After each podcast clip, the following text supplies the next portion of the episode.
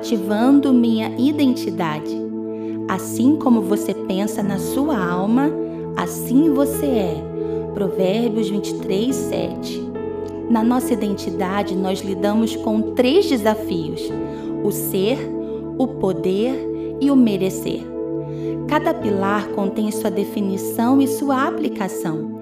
É preciso saber quem sou, e isso até é simples. Sou filha. Ser filho é ter herança, ter autoridade, ter propósito e descobrir que a maior dor não vem das possíveis perdas, mas sim de se imaginar ferindo o coração do Pai. Saber quem somos é o primeiro desafio. O segundo é discernir o que podemos. Muitas vezes entendemos que somos filhos, mas não acreditamos que podemos ser o melhor aluno, ou o melhor profissional, ou ter a melhor colocação, e ainda que saibamos quem somos, ainda assim achamos que o melhor é sempre para o outro e nunca para nós. Você é assim como se vê, e você só pode se mover debaixo daquilo que acredita. Se você não crê que poderá viver o melhor de Deus, assim acontecerá. Saber, poder e o terceiro desafio é merecer.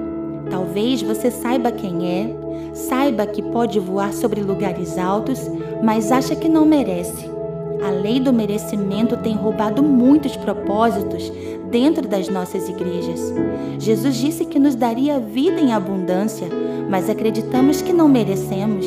Entendemos que somos filhos, que podemos cumprir nosso propósito, mas ao mesmo tempo o propósito se torna algo muito grande para alguém tão pequeno como nós. O Pai nos conhece, a nossa estrutura não assusta Deus. Ele sabe quem somos, aonde podemos chegar e o porquê de merecermos algo segundo a sua graça. O céu acredita no cumprimento do nosso propósito e nós precisamos romper com o que sabemos, com o que podemos e com o que acreditamos que merecemos segundo a cruz.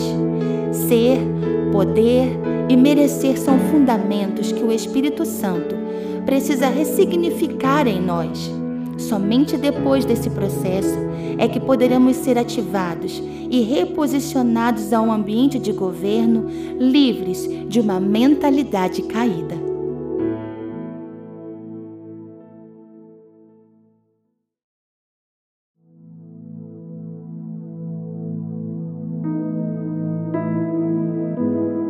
Escolhas e sementes. Deus retribuirá a cada um conforme o seu procedimento. Ele dará vida eterna aos que, persistindo em fazer o bem, buscam glória, honra e imortalidade. Mas haverá ira e indignação para os que são egoístas, que rejeitam a verdade e seguem a injustiça. Romanos 2, de 6 a 8. Escolhas são decisões que afetam completamente nossa colheita colheita é satisfação, é prazer, é descanso. Nossas escolhas têm o poder de comprometer até a eternidade. Elas definem galardão ou miséria, cativeiro ou liberdade, aliança ou infidelidade. Muitas vezes justificamos que o pecado cometido se deve à nossa natureza carnal Dizemos que a nossa natureza pecaminosa é a responsável pelos delitos de iniquidades que praticamos. Mas Adão e Eva possuíam uma natureza pura, sem contaminação e pecaram da mesma forma.